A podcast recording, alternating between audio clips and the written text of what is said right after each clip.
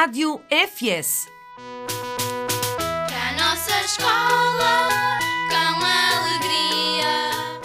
A Rádio FS é um programa da Escola Dr. Francisco Sanches, emitido aos sábados na banda 106 MHz, através da Antena Minho.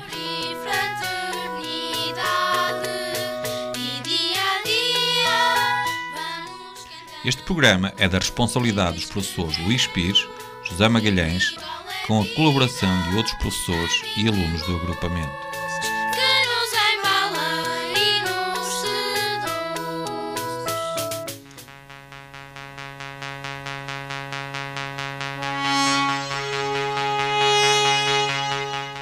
Notícias da escola.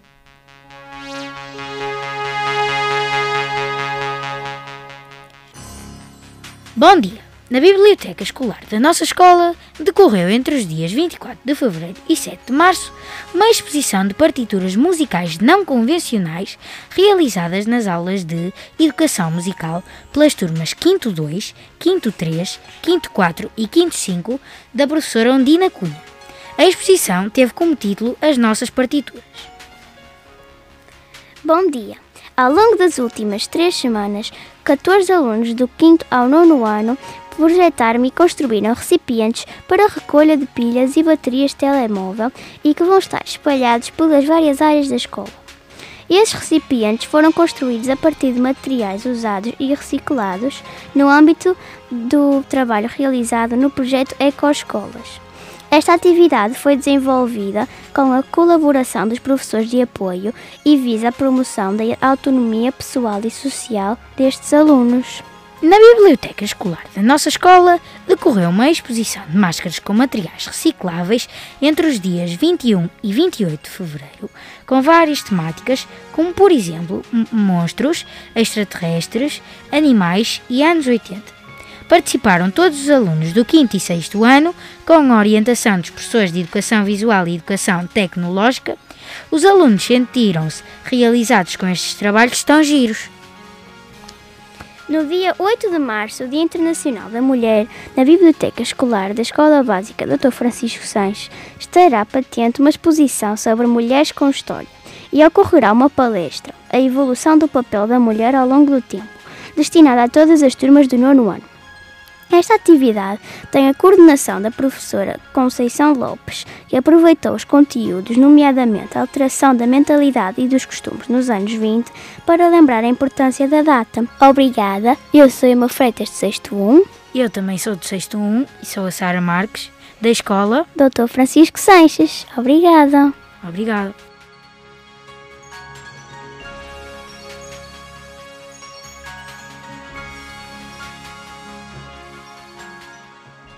Assinala-se, no próximo dia 8 de março, mais um Dia Internacional da Mulher, instituído pela ONU em 1975. No entanto, teremos que recordar esse dia de 1857, em que o movimento grevista numa indústria têxtil de Nova York encetou uma luta na defesa de melhores condições de trabalho e na luta pela igualdade de direitos sociais e políticos, que passaram a marcar decisivamente a luta das mulheres por direitos que não lhes eram reconhecidos. Entretanto, grandes avanços conseguiram pela luta determinada de tantas mulheres e homens no sentido da igualdade de direitos e da emancipação da mulher.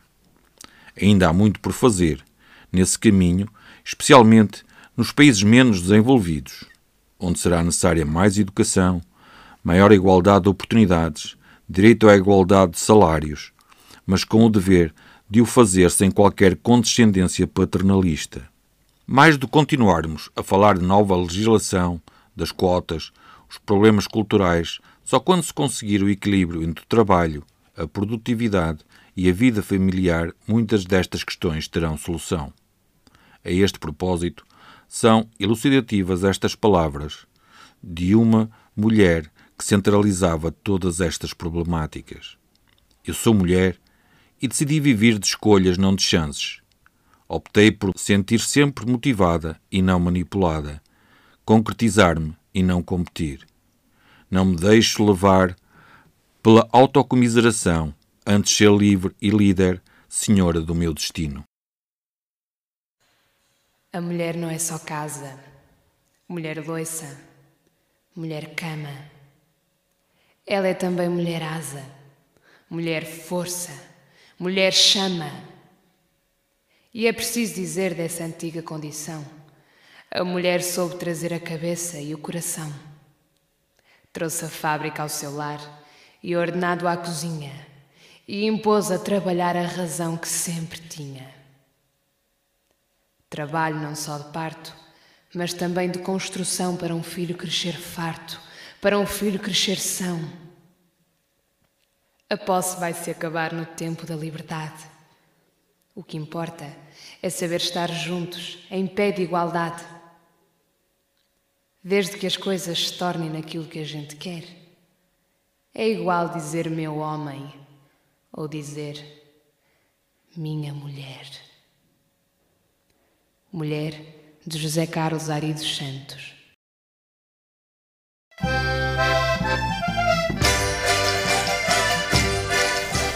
Contas à conta da escola, uma rubrica do professor José Machado.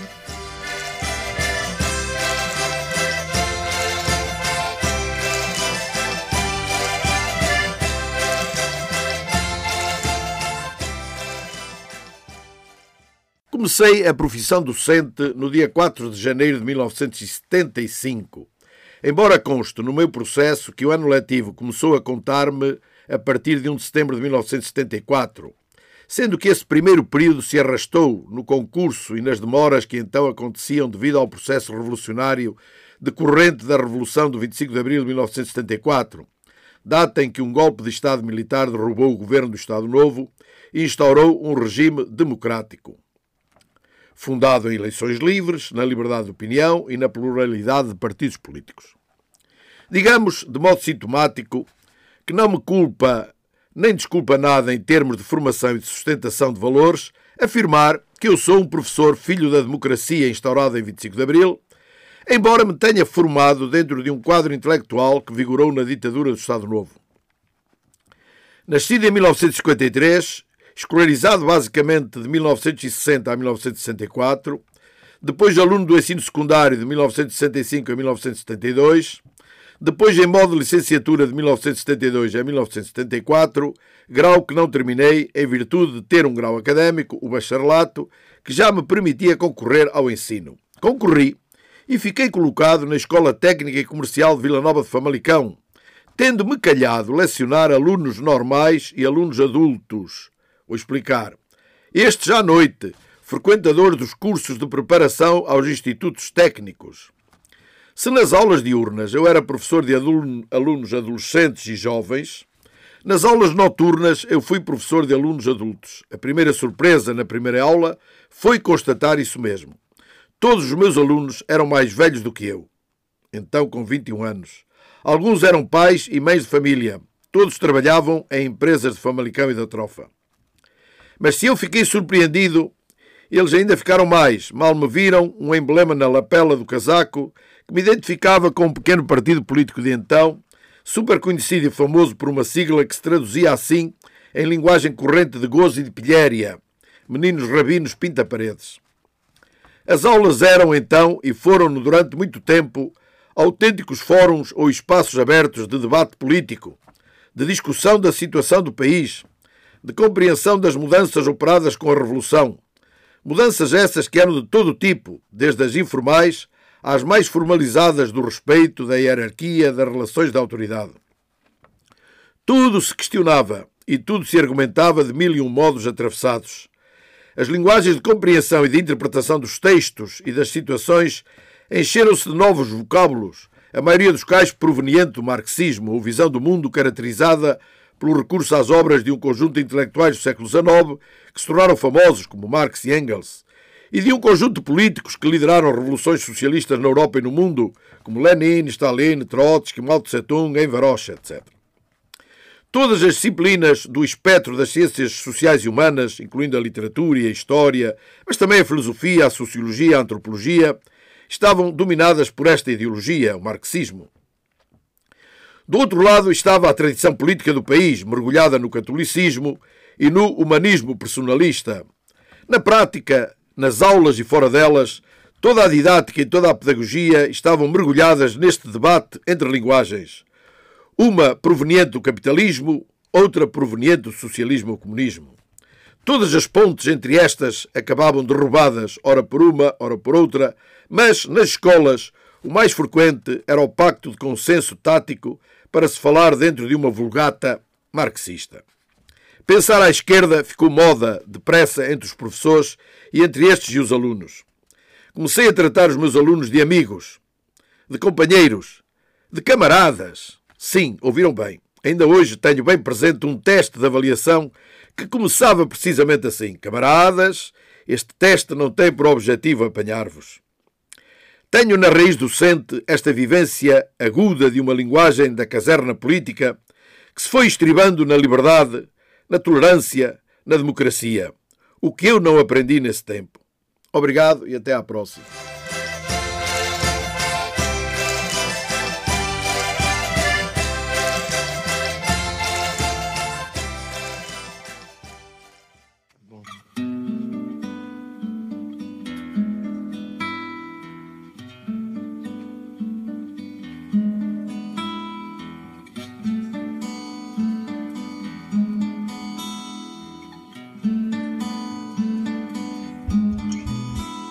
A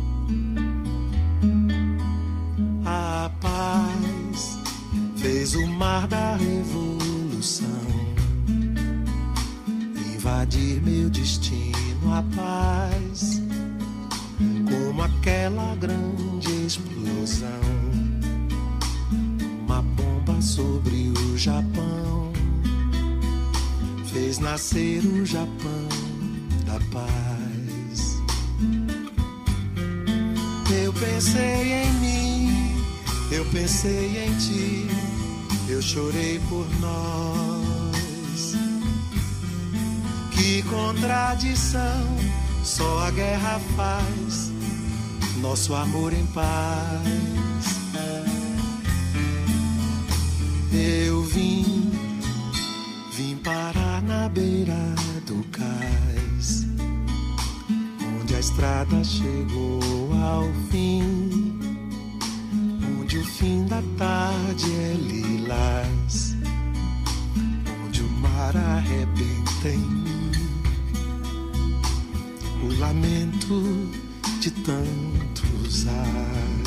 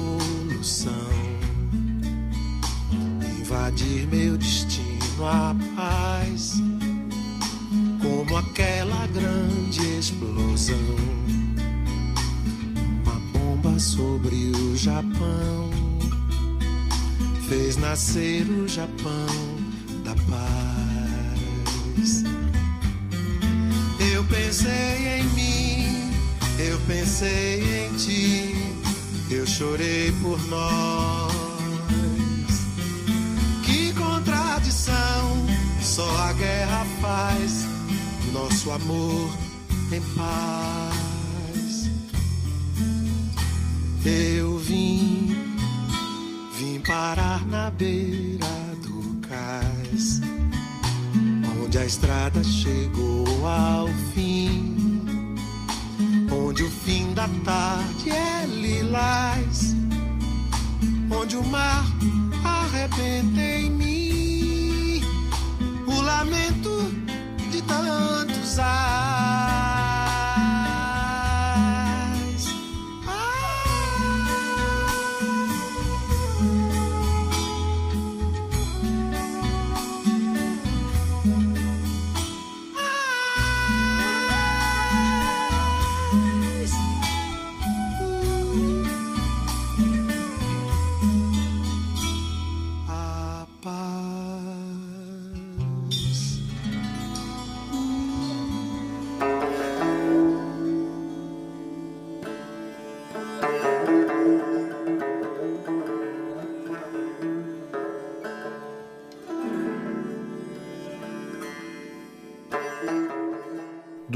Estranhões e Bizarrocos Histórias para Adormecer Anjos, de José Eduardo Agualusa, Sábios como Camelos.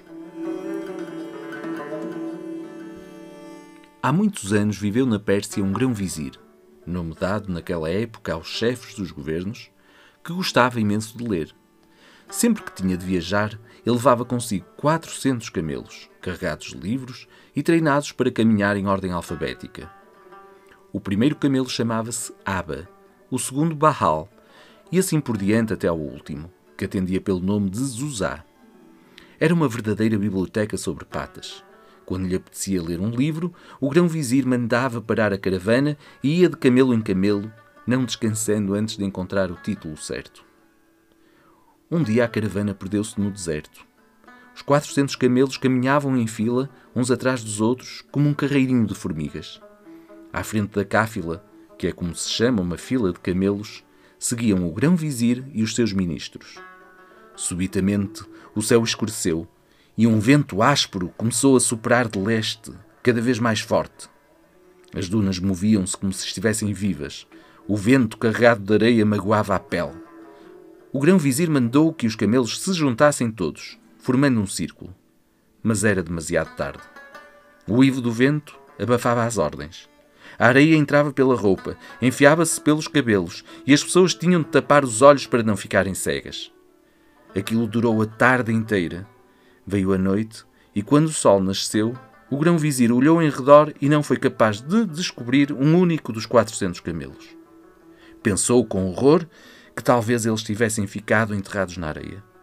Não conseguia imaginar como seria a vida dali para a frente sem um só livro para ler. Regressou muito triste ao seu palácio. Quem lhe contaria histórias? Os camelos, porém, não tinham morrido. Presos uns aos outros por cordas e conduzidos por um jovem pastor, haviam sido arrastados pela tempestade de areia até uma região remota do deserto. Durante muito tempo, caminharam sem rumo aos círculos, tentando encontrar uma referência qualquer, um sinal que os voltasse a colocar no caminho certo. Por toda a parte era só areia, areia e o ar seco e quente. À noite as estrelas quase se podiam tocar com os dedos. Ao fim de quinze dias, vendo que os camelos iam morrer de fome, o jovem pastor deu-lhes alguns livros a comer. Comeram primeiro os livros transportados por Aba, ou seja, todos os títulos começados pela letra A. No dia seguinte, comeram os livros de Bahal. 398 dias depois, quando tinham terminado de comer os livros de Zuzá, viram avançar ao seu encontro um grupo de homens. Eram as tropas do grão-vizir. Conduzido à presença do grão-vizir, o jovem guardador de camelos explicou-lhe, chorando, o que tinha acontecido. Mas este não se comoveu. Eras tu responsável pelos livros. Assim, por cada livro destruído, passarás um dia na prisão. O guardador de camelos fez contas de cabeça rapidamente e percebeu que seriam muitos dias. Cada camelo carregava 400 livros. Então, 400 camelos transportavam 160 mil. 160 mil dias são 444 anos. Muito antes disso, morreria de velhice na cadeia. Dois soldados amarraram-lhe os braços atrás das costas. Já se preparavam para o levar preso, quando Aba, o camelo, se adiantou uns passos e pediu licença para falar. Não façais isso, meu senhor, disse Aba, dirigindo-se ao grão-vizir. Esse homem salvou-nos a vida. O grão-vizir olhou para ele espantado. Meu Deus, o camelo fala? Falo sim, meu senhor, confirmou Aba, divertido com o incrédulo silêncio dos homens. Os livros deram-nos a nós, camelos, a ciência da fala.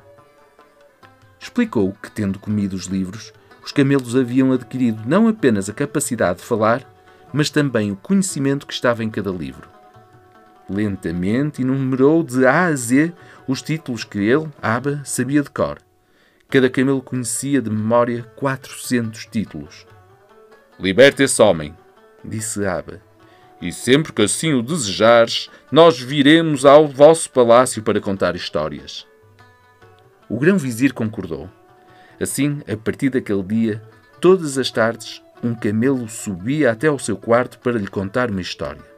Na Pérsia, naquela época, era habitual dizer-se de alguém que mostrasse grande inteligência: aquele homem é sábio como um camelo. Isto foi há muito tempo, mas há quem diga que quando estão sozinhos, os camelos ainda conversam entre si. Pode ser.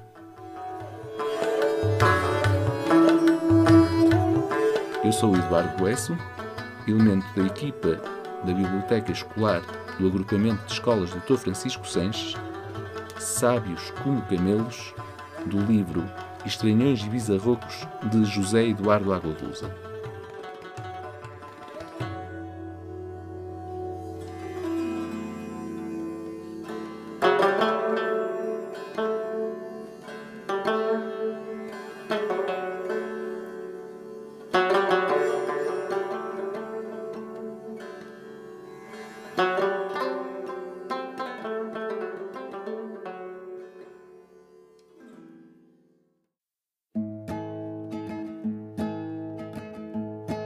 Dia, eu sou Cecília do Quinto 3. Bom dia, sou Gabriel do Quinto 3. E hoje vamos falar sobre João Afonso.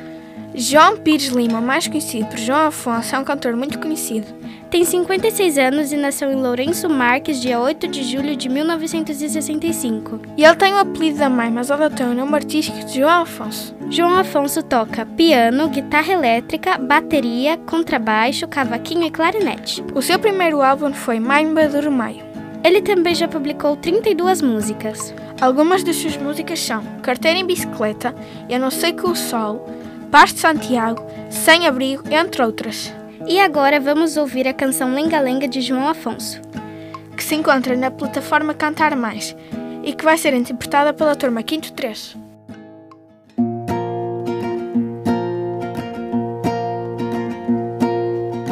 Vou jogar a cabra cega a Berlim e ao peão. Vou jogar a cabra cega, a Berlim e ao peão. Ter os gotas da chuva, com as voltas do balão. Para só ouvir ao fim da rua o bater do coração.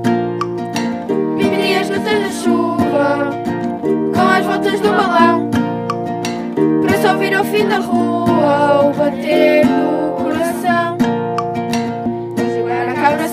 cega ao Berlim e ao peão. Vou jogar a cabra cega ao Berlim e ao peão. Seguir a roda do lenço com a lua à janela. Vou brincar no quarto escuro e fugir num barco à vela. Seguir a rota do lenço com a lua à janela. Vou brincar no quarto escuro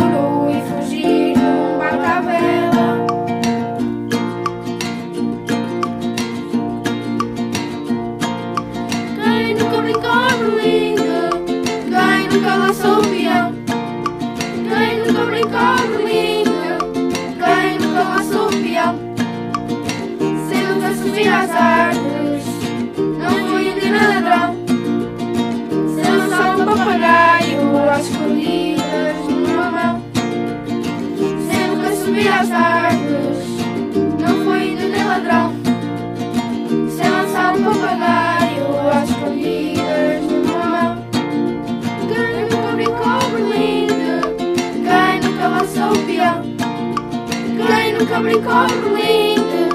Quem nunca lançou o peão? nunca brincou berlinde? Quem nunca laçou o peão? Sem jogar as três cordinhas, nem jogar a apanhada, sem empurrar o aloiço e brincar com a capa da espada. Sem jogar as três covinhas, nem jogar a apanhada, sem empurrar o aloiço e brincar com a capa da espada. Quem nunca brincou berlinde? Quem o peão? Quem nunca brincou berlinde? Quem nunca laçou o peão? Quem nunca brincou berlinde? Quem nunca laçou o peão? Quem nunca brincou berlinde? Quem nunca laçou o peão?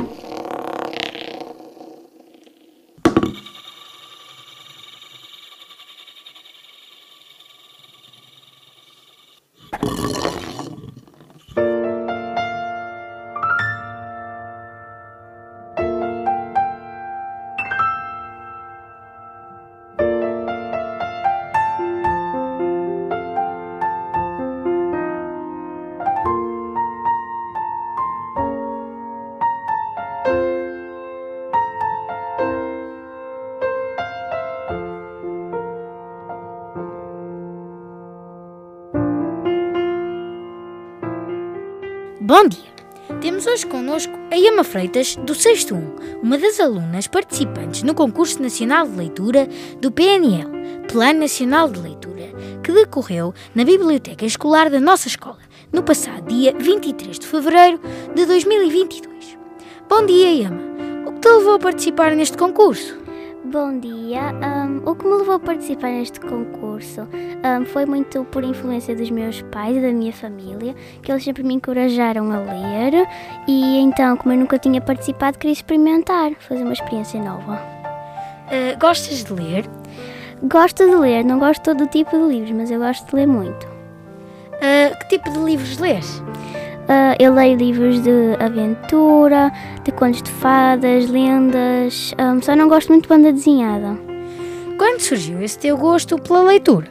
Por influências dos teus pais, dos professores ou por iniciativa própria? Uh, começou muito por influência, por influência dos meus pais e da minha família, como eu já disse, porque desde pequena que me que faziam histórias para mim e que eu comecei a gostar de ler e comecei a ler mais. Como avalias a tua participação neste concurso?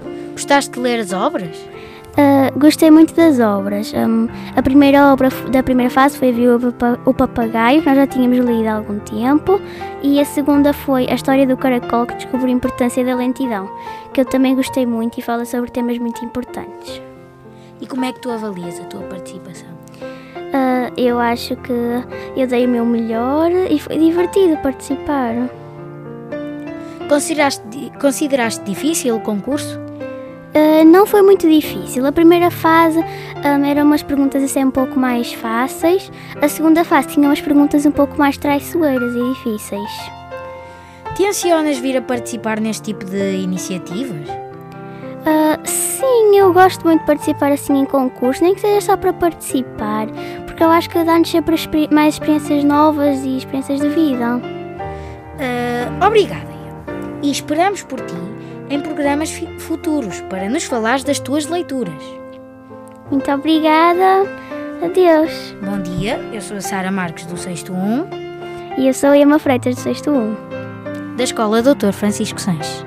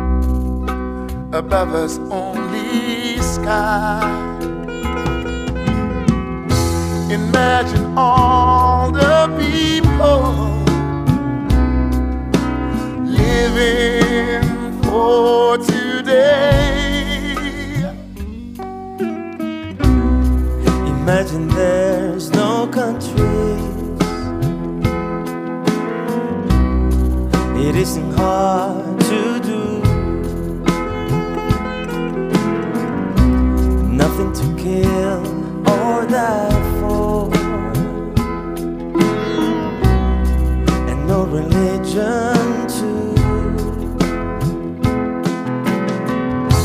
Imagine all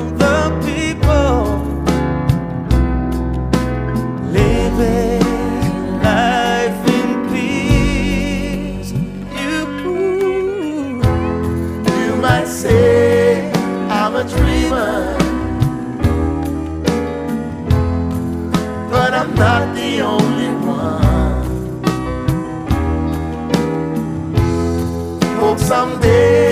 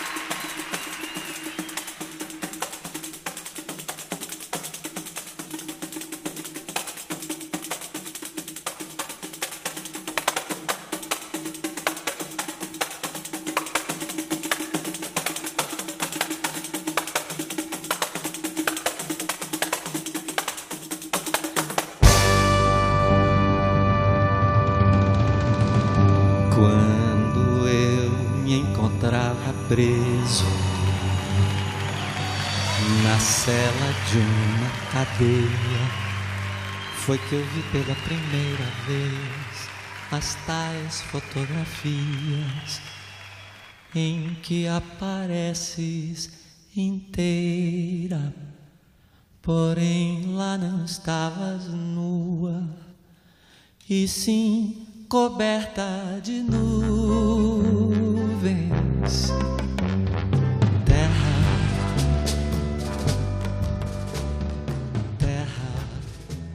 Bom dia a todos! Hoje venho falar-vos sobre as alterações climáticas, a problemática ambiental mais grave do século que tem vindo a afetar o planeta Terra. Eu sou Sara Marques, da turma 6.1, da Escola Dr. Francisco Sanches. O recurso a imagens impactantes como esta tem vindo a surgir com o objetivo de alertar as pessoas para o impacto negativo das atividades humanas nas mudanças climáticas, apelando à tomada urgente de decisões não só coletivas, mas também individuais para combater este flagelo que pode levar à extinção dos ecossistemas e da vida na Terra.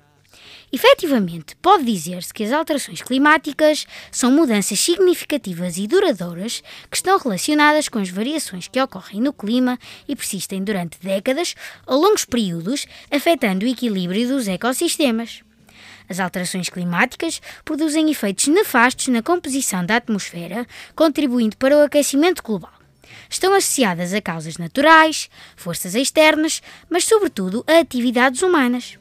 Dentro destas, o recurso a combustíveis fósseis como carvão, petróleo e gás natural na indústria e transportes constituem a principal causa das alterações climáticas, devido à emissão de gases e efeito de estufa daí resultantes. Outras atividades humanas, como a agricultura, pecuária e a desflorestação, também contribuem para a proliferação destes gases na atmosfera. E o que são, afinal, estes gases com efeito de estufa que promovem o aquecimento global? São gases que atuam na atmosfera uh, de forma idêntica a um vidro numa estufa, isto é, aumentam a, a capacidade da atmosfera absorver a radiação infravermelha, favorecendo a retenção de calor que permite a vida na Terra. Contudo, a atividade humana contribui para o aumento exponencial desses gases, aumentando assim o efeito estufa, que, consequentemente, potencia o aquecimento global, colocando em risco a vida no planeta. O dióxido de carbono é o principal causador do efeito estufa, seguido do metano, o óxido nitroso, o hexafluoreto de enxofre, entre outros. Nos países da União Europeia, terceira responsável pela emissão de gases com efeito estufa, precedido da Ásia e América, Portugal encontra-se a meio da tabela como um dos responsáveis por essa emissão. Apesar da estabilização da emissão de dióxido de carbono na Europa e América, na África e Ásia, tem-se observado um aumento. No entanto, os países com maior emissão de dióxido de carbono por pessoa são os Estados Unidos da América, a Rússia e a Austrália, sendo importante ressaltar que os gases com efeito estufa permanecem na atmosfera milhares de anos, independentemente do local onde foram libertados, o que tem impacto mundial. A principal consequência das alterações climáticas é o aumento da temperatura global do planeta, que se tem vindo a verificar desde a era pré-industrial em 1,1 graus. Este aumento de temperatura pode ter efeitos graves e consequências nefastas, tais como ondas de calor marinhas e de gelo nos polos, que, consequentemente, provoca a subida do nível do mar e inundações. Isto constitui uma ameaça às zonas costeiras que podem desaparecer no período de 20 a 30 anos.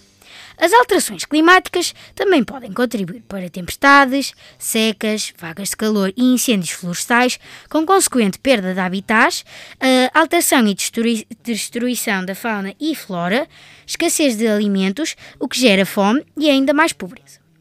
E ainda vamos a tempo de travar as alterações climáticas? Será difícil inverter, mas podemos minimizar os seus efeitos.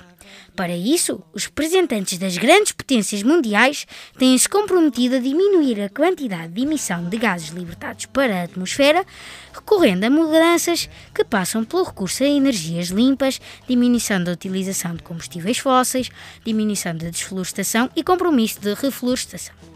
Estas ações podem reduzir a temperatura em cerca de 1,4 graus até 2100 Contudo, se mantivermos as emissões de gases, a temperatura aumentará 2,4 graus até 2050 e 4,4 graus até 2100. Em suma, é imperativo a curto prazo tomarem-se medidas efetivas para minimizar as consequências das ações do homem no futuro do planeta. Medidas simples e individuais como reciclar, reutilizar, reduzir, repensar e recusar produtos que geram impactos socioambientais significativos podem ser suficientes para a sustentabilidade e manutenção de vida no planeta. Obrigada! E não te esqueças, o planeta está em perigo e a sua salvação depende de todos nós. Bom dia a todos, eu sou a Sara Marques e continuem a ouvir a Rádio Francisco Santos. Mais distante o errante navegante, quem jamais te esqueceria.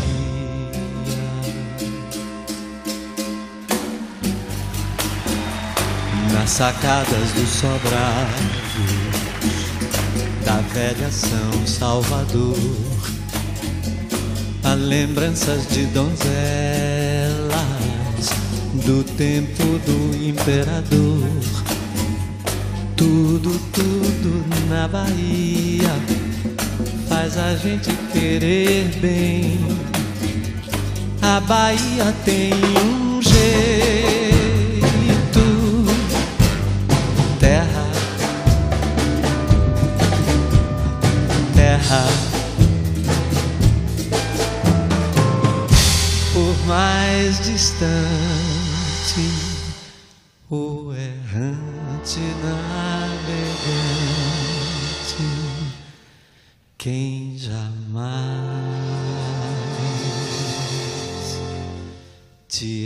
esqueceria.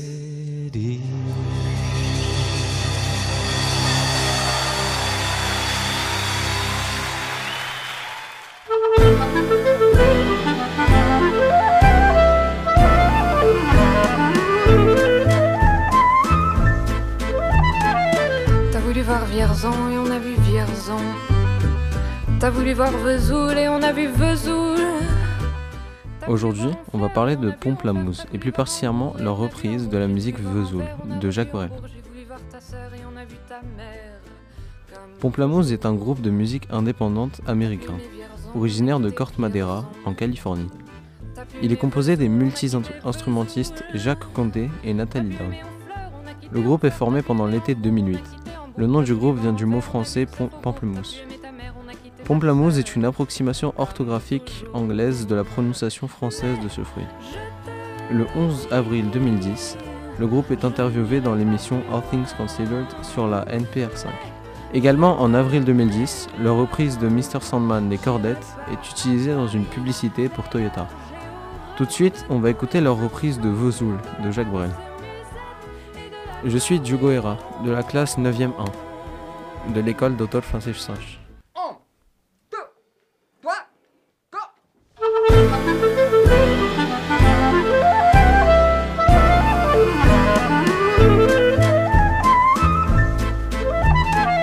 T'as voulu voir Vierzon et on a vu Vierzon. T'as voulu voir Vesoul et on a vu Vesoul. T'as voulu voir Honfleur et on a vu Honfleur. T'as voulu voir Hambourg et on a vu Hambourg. J'ai voulu voir Anvers, on a revu Hambourg. J'ai voulu voir ta sœur et on a vu ta mère. Comme toujours. T'as pu aimer Vierzon, on a quitté Vierzon. T'as pu aimer Vesoul, on a quitté Vesoul. T'as pu aimer Honfleur, on a quitté Honfleur. T'as pu aimer Hambourg, on a quitté Hambourg. T'as voulu voir Anvers, on a vu que c'est Faubourg. T'as pu aimer ta mère, on a quitté ta sœur. Comme toujours. Mais je te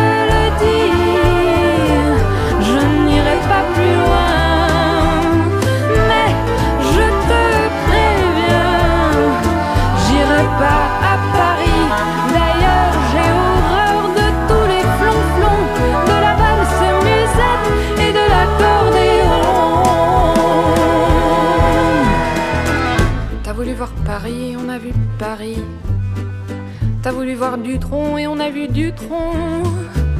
J'ai voulu voir ta sœur, j'ai vu le Mont Valérien. T'as voulu voir Hortense, elle était dans le Cantal. J'ai voulu voir Byzance et on a vu Pigalle à la gare Saint-Lazare. J'ai vu les fleurs du mal par hasard. T'as vu aimer Paris, on a quitté Paris.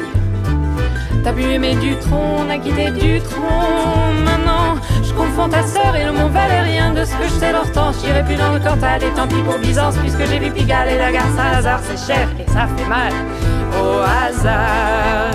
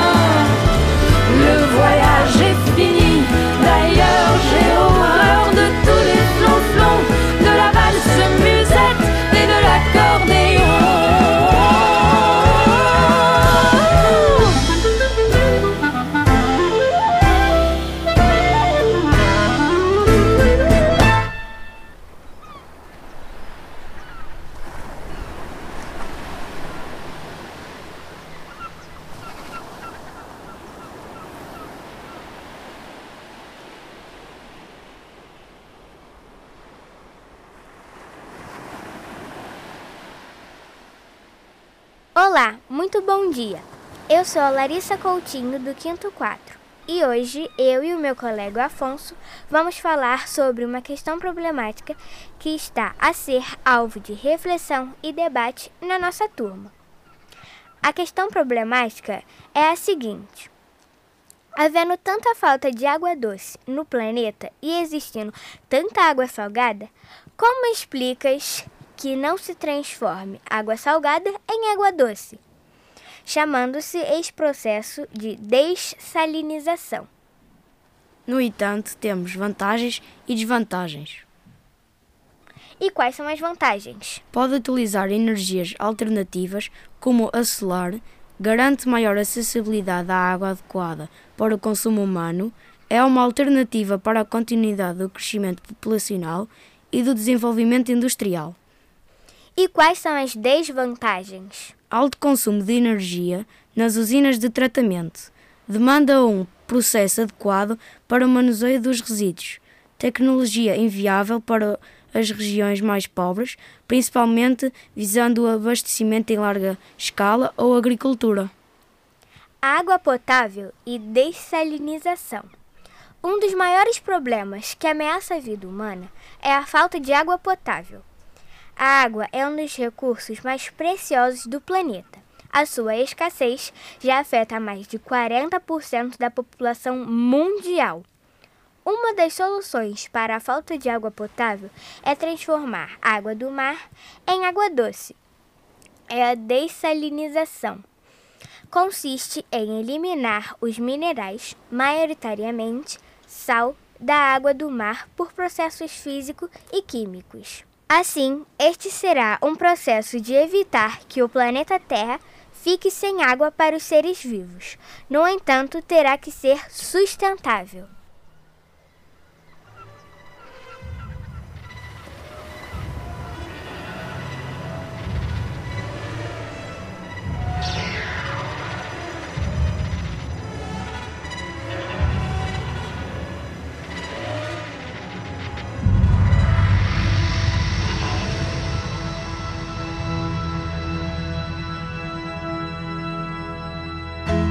Light a candle to our love. In love, our problems disappear.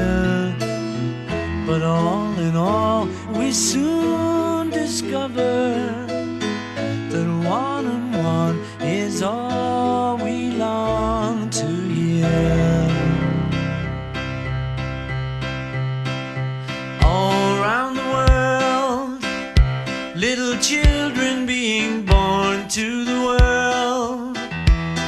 To give them all we can till the war is won.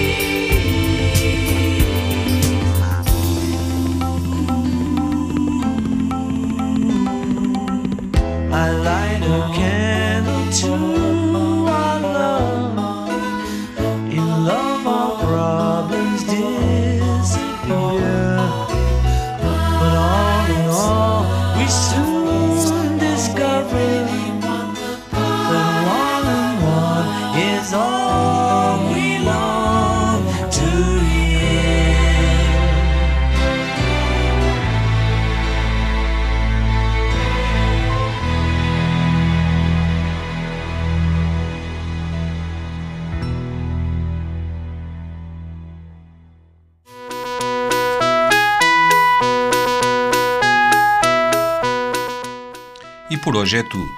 Agradecemos a todos os que colaboram connosco, em especial a Antena Minho, que semanalmente se disponibiliza para transmitir o nosso programa. para crescer e ao fim do dia saca na mão. Bom dia a todos e votos de um ótimo fim de semana.